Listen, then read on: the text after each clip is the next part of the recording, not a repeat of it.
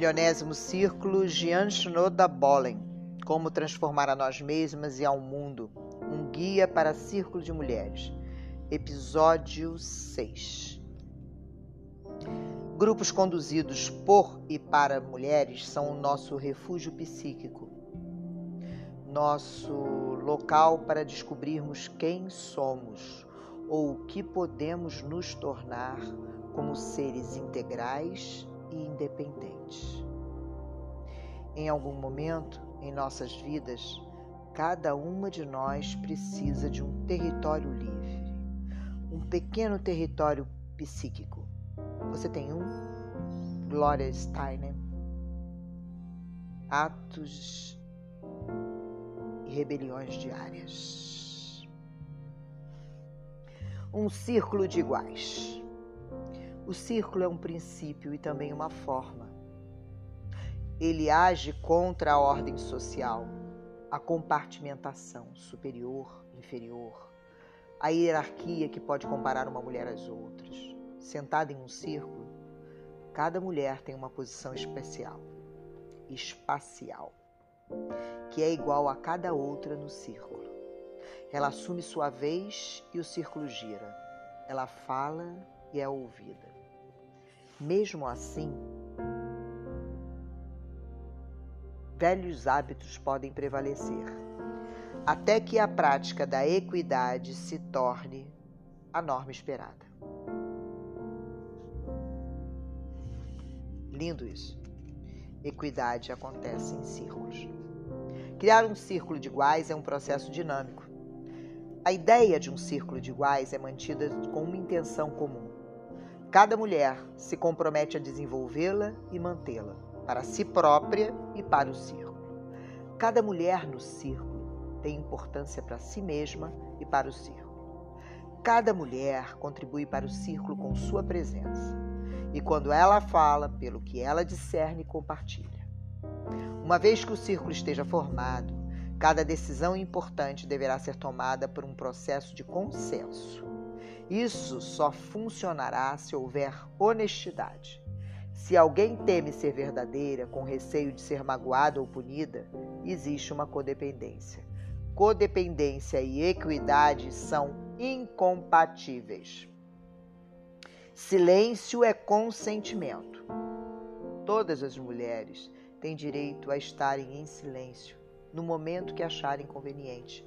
Ah, aspas minhas e todas podem em algum momento estar em silêncio ou em todos os momentos. A opção é de cada uma de nós. Não existe codependência. Existe equidade, a noção do outro e da possibilidade do outro se permitir o que quiser, através da sua liberdade pessoal. Silêncio é consentimento, voltando a Jean Shinoda Bolling, se uma mulher domina o círculo e se apodera de todo o ar da sala, não é somente ela, mas todas as demais que são igualmente responsáveis. Cada mulher a, a pode falar apenas por si própria e não apenas pelas outras do círculo. Cada mulher tem a responsabilidade em relação ao círculo de prestar atenção ao que está ocorrendo com ela mesma e com o círculo e se manifestar. Em qualquer círculo, algumas são mais eloquentes, reagem e chegam a conclusões mais rapidamente do que outras. O equilíbrio é alcançado quando todas são ouvidas. Praticando a equidade é conferir e ouvir a todas. Cada uma, por sua vez, fala sobre as questões. Como você está na verdade? O que mais a preocupa neste momento? Dependendo da situação da mulher e do círculo, pode ser saúde, relacionamentos, trabalho, criatividade, vida espiritual ou política. Desta maneira, com o passar do tempo, cada uma se torna testemunha da vida das outras. Nós sabemos o que é realmente importante e a natureza da jornada pessoal de cada um.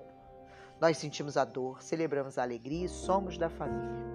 Algumas vezes temos ideias e sugestões de igual para igual o que não significa terapia ou infantilização.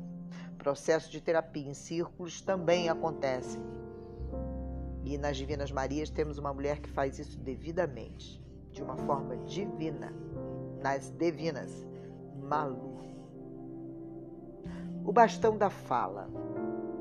Esta é uma prática de tradição nativa norte-americana. Em seus conselhos, as anciãs e as mães dos clãs se reúnem em um círculo para discutir um problema ou decidir o que precisa ser feito. Nesses conselhos, ouvir é sempre tão importante quanto falar. E assim o silêncio tem importância. E alguém só fala após ter refletido sobre o assunto, como entre os Quakers. Eu imagino que nesses momentos estejam conversando consigo mesmas ou ouvindo uma orientação interior, tanto quanto estão ouvindo umas às outras. Quando uma anciã decide que está pronta para dizer algo, ela pega o bastão da fala e se expressa. Enquanto ela está segurando o bastão, ela tem a palavra e nunca é interrompida. Algumas vezes o bastão da fala é usado em um círculo de iguais, quando há problemas que precisam ser enfrentados dentro do círculo, porque ele ajuda a desacelerar as deliberações e permite momentos de silêncio. Com o bastão da fala, ouvimos mais intensamente e elaboramos nossos pensamentos antes de falar. Com o bastão da fala, nós invocamos a sabedoria, a honestidade e a compaixão que existe no centro do círculo e em nós. O bastão da fala pode não ser um bastão. Qualquer objeto consagrado com esta intenção. Um objeto simbólico, por exemplo, serve a este propósito.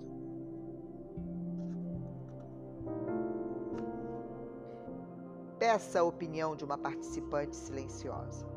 Se algo está ocorrendo e ela ainda não falou, ela pode ter algum insight ou sentimento sobre o que está acontecendo, quem sabe? O que está faltando é o que não foi dito? Talvez ela, esta mulher, esteja sintonizada com o centro. Talvez ela esteja consciente da sua sombra. Talvez o que ela tem a dizer, será que é o que o círculo precisa ouvir? Ou o silêncio é que é o necessário? E nada dizer pode ser sua contribuição? Nós não saberemos se não perguntarmos. Talvez seja ela uma Cassandra silenciada, não acostumada a ter suas percepções ouvidas, a dizer a verdade com muito cuidado e bondade, ou ter sua voz considerada igual às outras. Em um círculo, com um centro, isto é algo para todas aprenderem através da prática. Algumas vezes eu penso em músicas improvisadas, especialmente a quintessência da música norte-americana, jazz, como a música mais parecida com um círculo de mulheres, que fervilha, flui, fazendo música em conjunto. Cada mulher é um instrumento individual, tocando individualmente juntas. Algumas vezes lamentando, algumas vezes atingindo agudos, algumas vezes melódica, sempre no agora. Um jazz cada uma fazendo variações sobre o mesmo tema, ou fazendo voos tangenciais de autoexpressão, que tornam-se parte ou aprofundam a composição.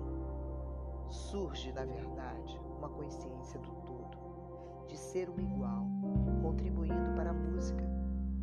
E devemos deixar a música fluir, a melodia de cada encontro, de cada símbolo. Prestar atenção em um círculo como em uma improvisação musical é saber quando é a sua vez de ser a solista e quando é preciso apenas contribuir com o coração ouvinte. Tocar juntas como iguais requer prática e presença. E, aspas minhas, requer também um dom, porque não é qualquer músico que toca jazz, como não é qualquer mulher que é capaz do improviso, da criatividade e dá licença à outra para que a melodia flua. Estamos lendo o livro de Jean Shinoda Bolen. Através do Círculo Divinas Marias, eu honro as Divinas Marias a cada capítulo que leio desse livro. Sou Carla Campa, buscadora de mim e ativadora em cada uma de vocês da busca dele.